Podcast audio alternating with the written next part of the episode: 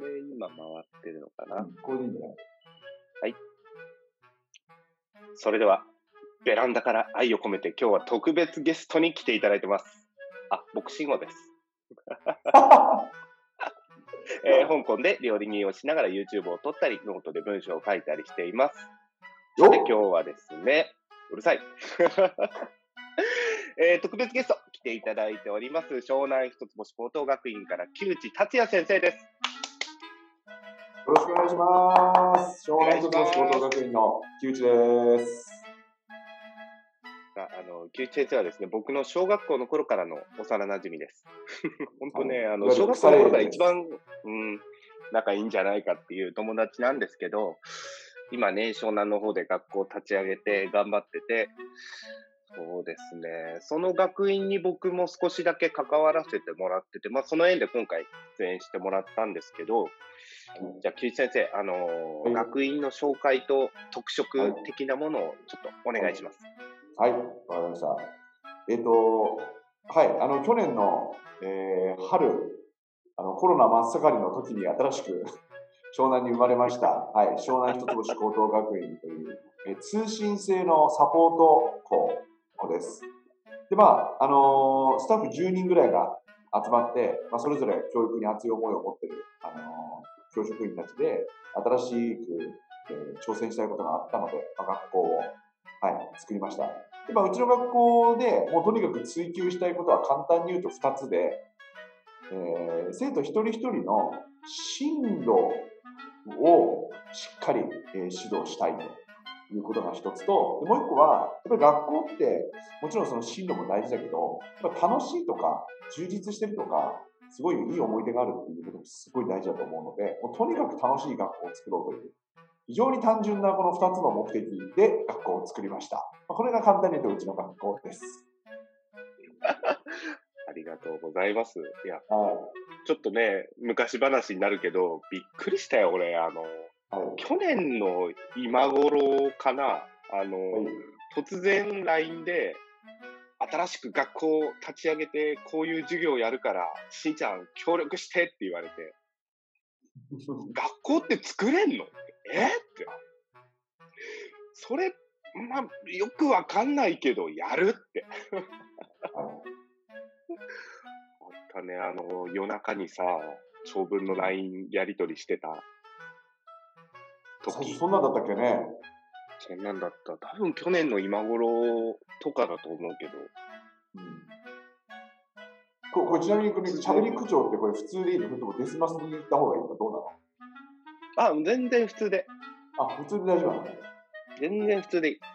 OK です。あはい。のー調子弁が出るかもしれないですね。はい。全然 OK。ね、さっきまであのー、ズームつないで30分ぐらいちょっと短期運転のつもりで雑談してたんですけどね。そっちの方をコンテンツにした方がいいんじゃないかっていうぐらい面白くて。ね、もう暖気運転で燃費すごい悪かったね。ちょっと疲れたぐらいだもんね。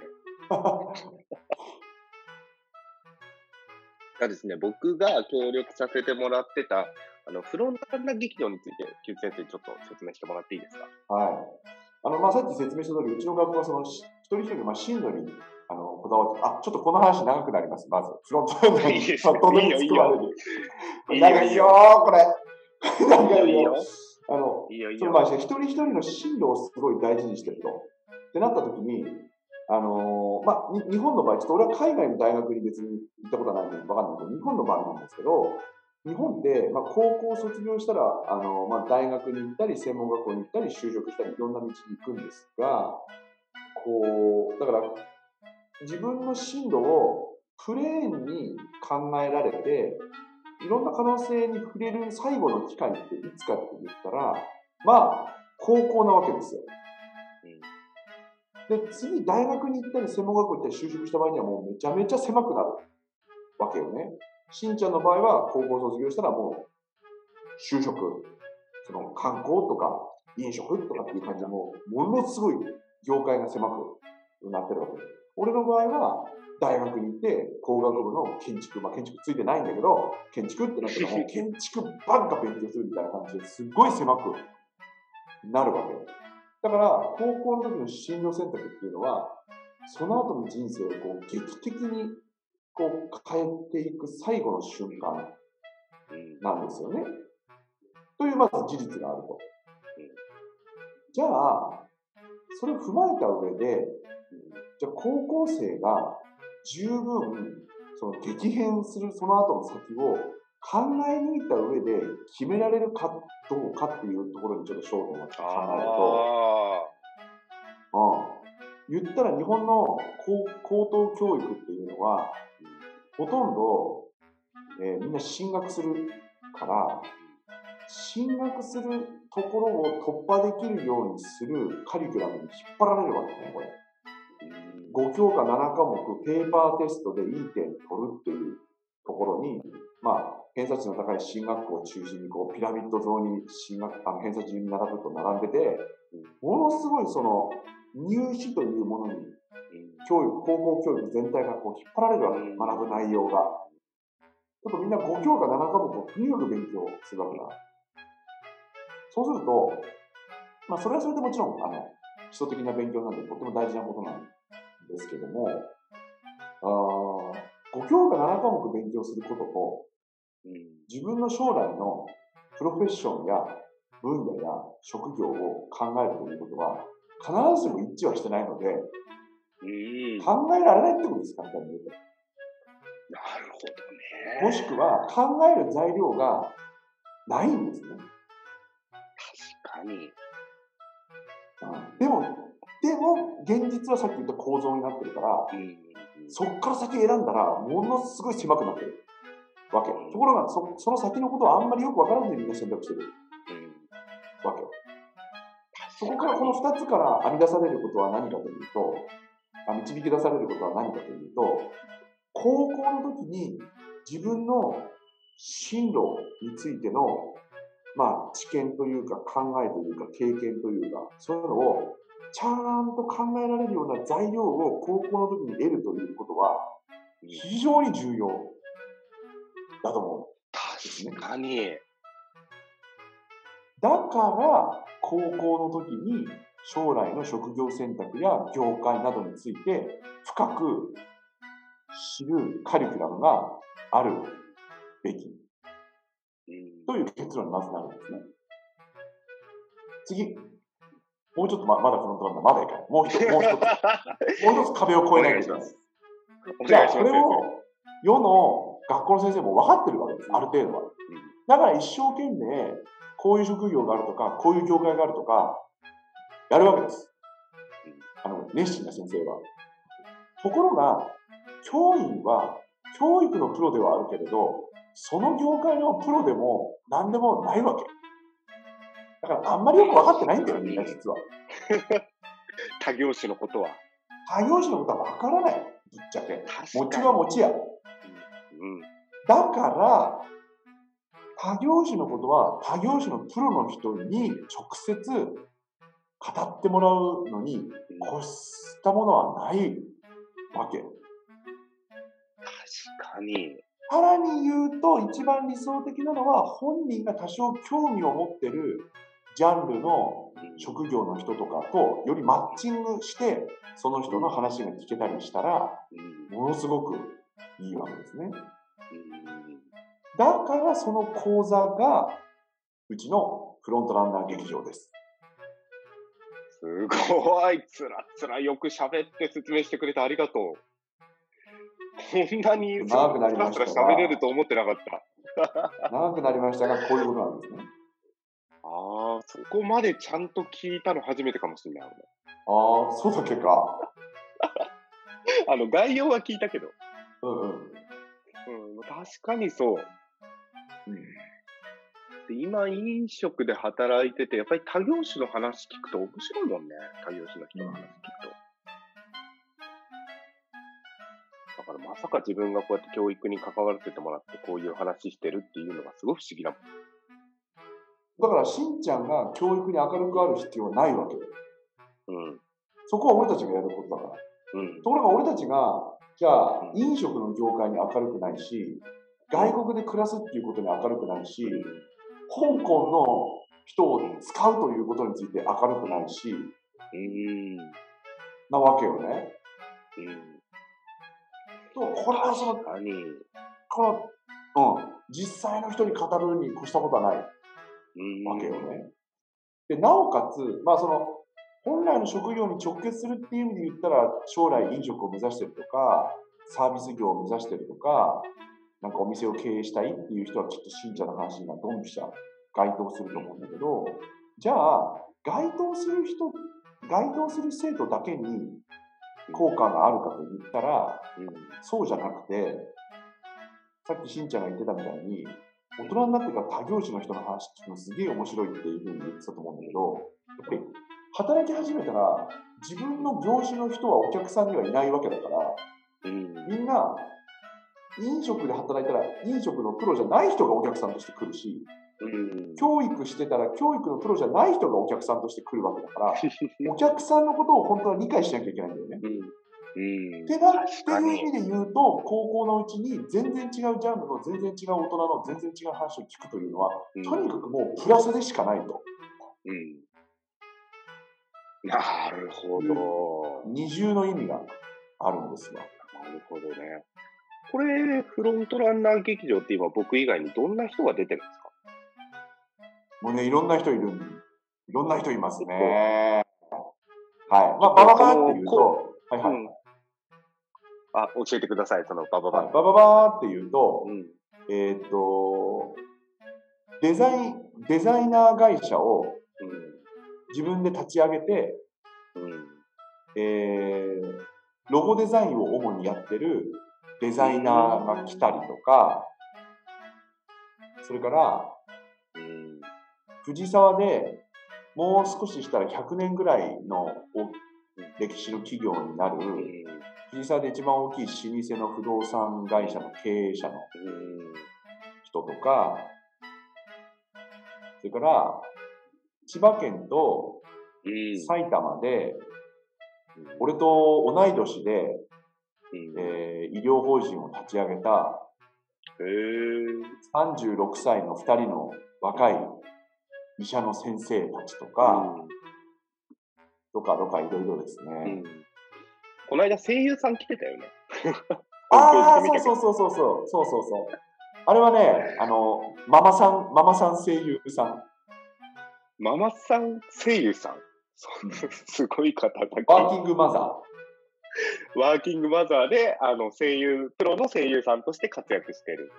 ー。そう。面まあ、声白い。優だけで別に生計立ててるわけじゃないけどね。うん。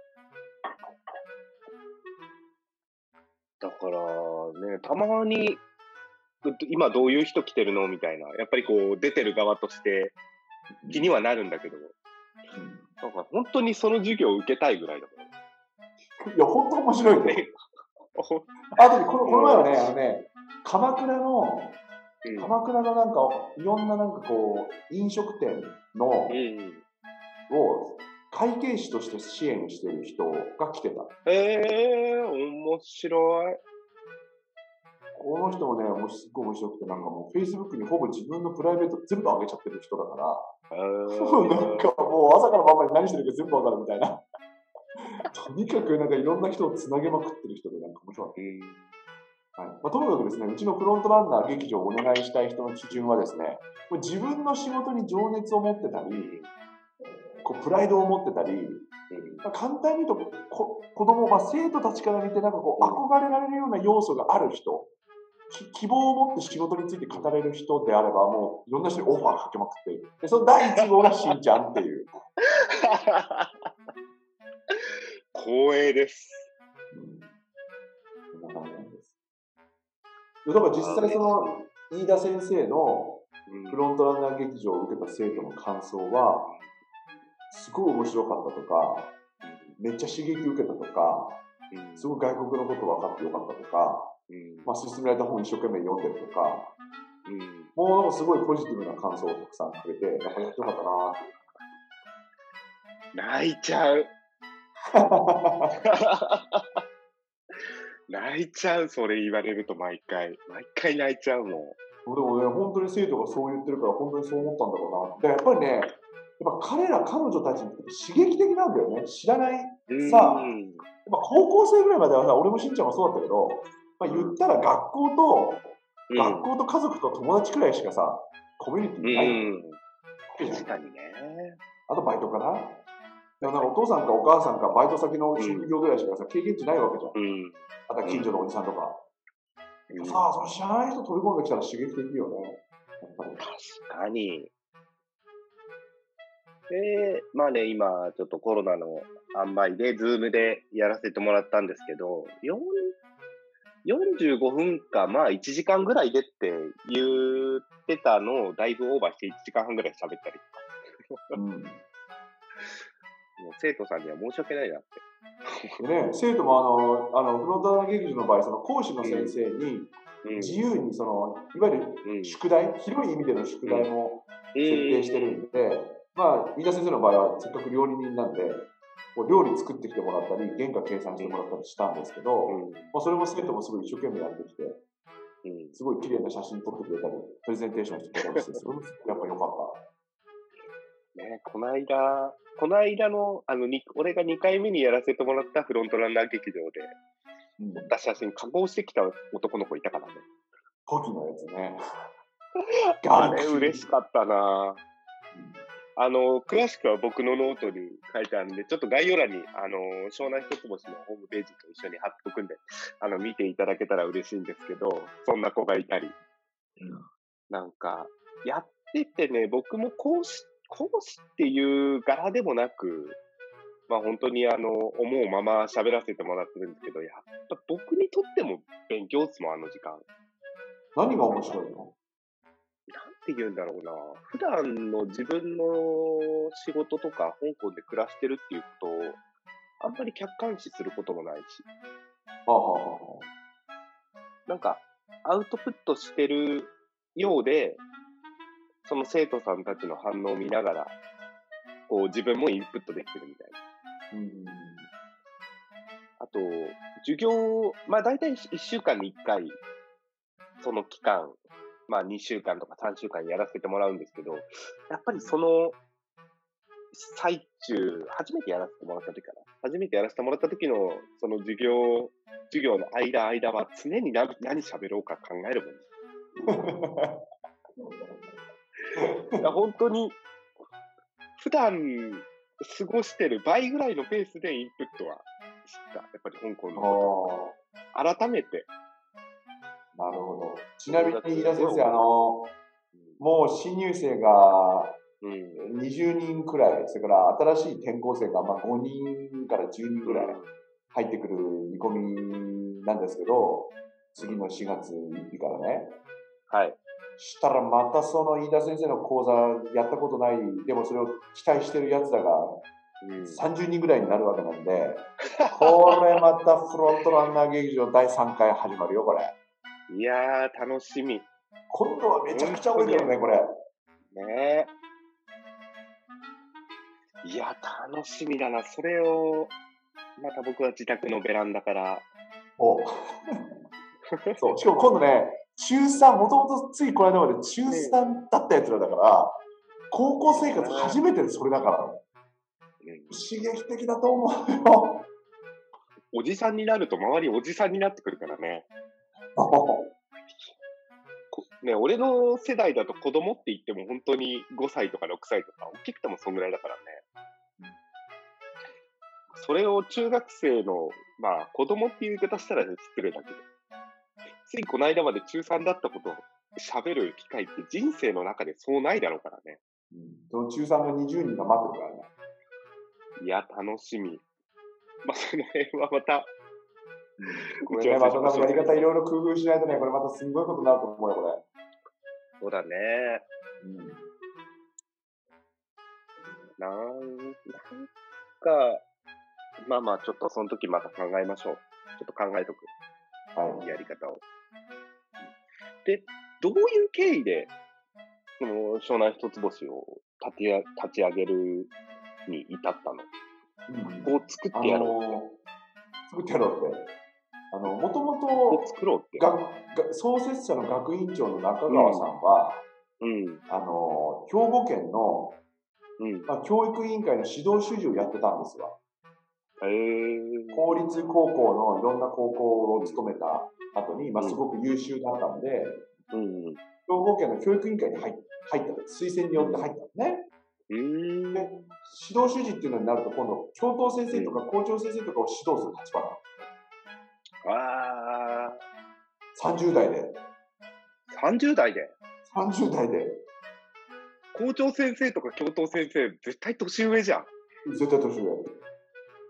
指導する立場になっちゃったの。へえ。それが、すごい。クソつまんなかったんだって。うん。現場派だから。言いそう。言いそもうクソつまんなかったんだって。もう生徒と関わって、みたいな。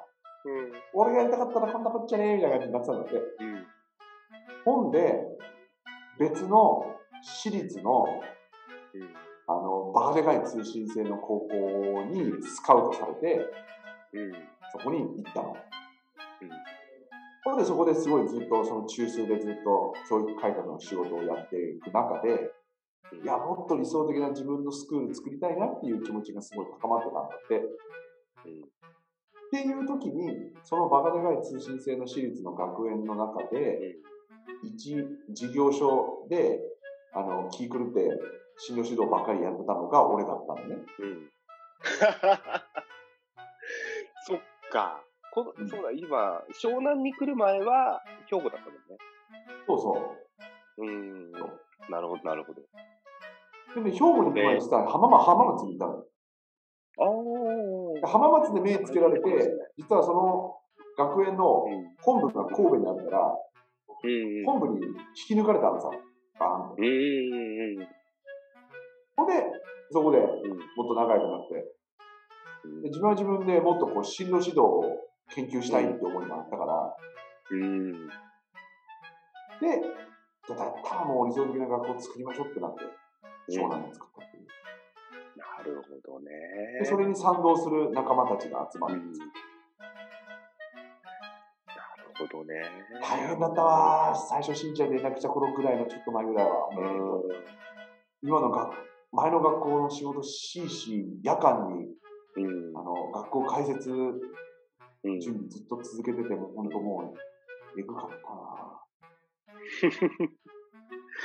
だって、学校の作り方を知ってる人って世の中に少ないと思うよ。そうだよね。普通作んないもん。この少子化の時代に。本当だよね。あの、さっきもあの、暖気運転の時に話してたけど、僕らの地元の、僕らが通った中学校と、あと2校が併設されて、3つの中学校が合わさった新しい中学校ができる。だからそう言うとかっこいいけど、うん。今7中にだって、全校50人もいかないもんね。全校で？あ俺らの時200人いたんよ。ー、いたよね。だって1クラス30の、30の、クラスうんの60の3学年だからなんで180から200でしょ200ぐらいは。そそんぐらいはいたはずだもんね。う。50いかない。へえ。あのバカでかい校舎持て余してるわけ。うん。ち ちなみに7中のバカでかい校舎持て余しててあそこ廃校になるから、うちの一つ星が人数増えたから、うん。あのちょっと今度 7, 7中と銚子市の教育委員会にお願いして、机と椅子ちょっと安く譲ってくんないですかって今度交渉すると。もうそういうね、ゲリラ的な戦いをしてんだよ、俺たちは。あ俺がコンパスで机の端っこカリカリやった机とか、一つ星に一つ回してくるのかな来るかもし来るかもしれないよ。来るかもしれ ない。俺がカリカリカリカリ授業を聞かないでやってたあれが回ってくるんだ。もうバカとか書いてる。すごい。うん。バカと、俺が裏に鼻くそつけたやつあんのかな来るかもしれないけど。そうね、今このご時世に学校を立ち上げるって。ね、うん、面本当無謀なことしてると自分自覚症状があります。うん。そっか、学院長との中川さんとはそんな出会いだったんだ。そうそうそう。まあ、ある程度同じ思いを持ってたのが出会っちゃった。うんうんうん。で、ゆう、うち来ちゃいなよ。うちの学校来ちゃいなよ、ゆう。そうそうそうそうそう。ジャニー中川。ジャニー中ジャ川。ニー中川。中川じゃない。ジャニー中ゆう、ゆう、藤沢おいでよ。9、9来ちゃいなよ。ジャニーだけど。怒られるわ。いやーでもさ、うんそんなこと言ったらしんちゃんもさ、ようさ、香港行ってさ、香港でさ、仕事してるよね。別に香港が、ね。なんか別に悪いイメージとかそういう意味じゃなくて、うん。だって、まあ、ぶっちゃけさ、しんちゃんそっか勉強全然できるわけでもなんでもないじゃんか。うん。いいやつでさ、ガッツはあるけどさ、別にさ、そんななんか中国語できるわけでもね、英語できるわけでもね、ないないない。でよくさ、香港うん。行ってさ、そこに住んで仕事するって、なかなかね、ファンキーだよね。もう、何かれこれ3年半ぐらいかな。すごいなになるからね。タフだよね。ああ、多分ずぶといんだろうね。まあ、あの、成田のヒルトンにいて、うんうん。まあ、多少英語喋れるようになったっていうのは広いと思うけど、あそこで多分外国人っていうものに対して、一切の物おじがなくなったっていう。そうだよね、そうだね。普通の日本人それがでかいんだと思う下がってるよね。うんああ、なるほど、なるほだから前にもあの、フロントランナーの時に言ったかもしれないけど、ど。うん。どんだけ優秀な人でも、やっぱり水が合わないと帰ってくからね。ああ。そうなんだ。まあ、料理人もそうだけど、例えばあの、日本から駐在で来てる人なんかも、やっぱり生活、なんだろう、文化も違うし、考え方も違うし、日本とは、なんて言うんだろう、うん、勝手が違うっていうか、やっぱりそういう中で、暮らしていける人っていうのが、まず海外で働く大前提になってくるからね。そうだよね。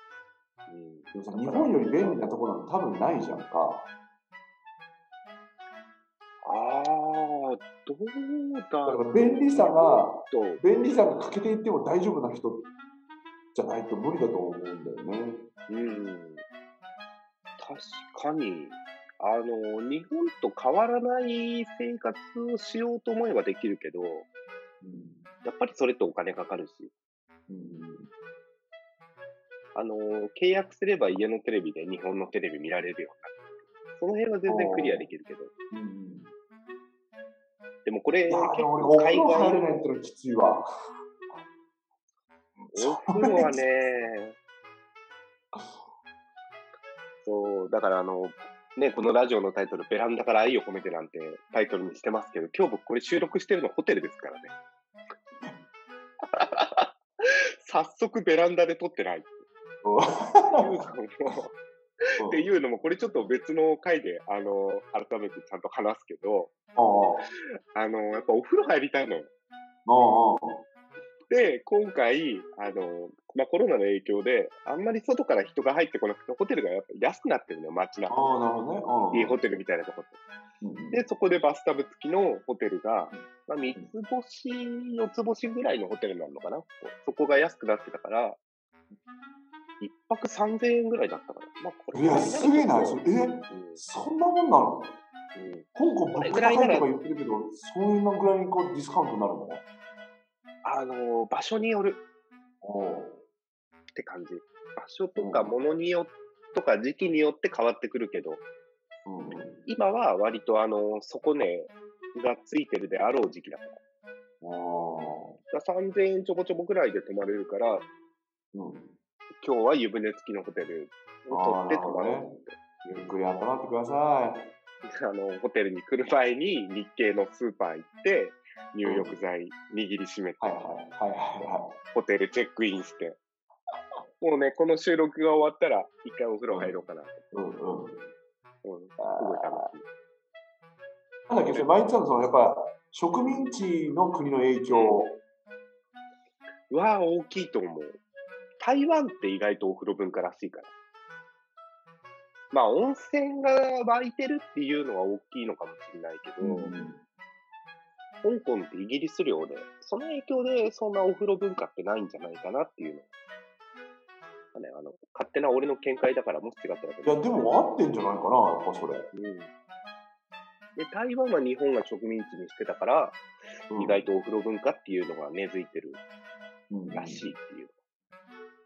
だから、あの、台湾の小さなアパートでも、なんていうんだろう、あの、日本の小さいアパートについてるあの小さい湯船あるじゃん。あのユニットバスね。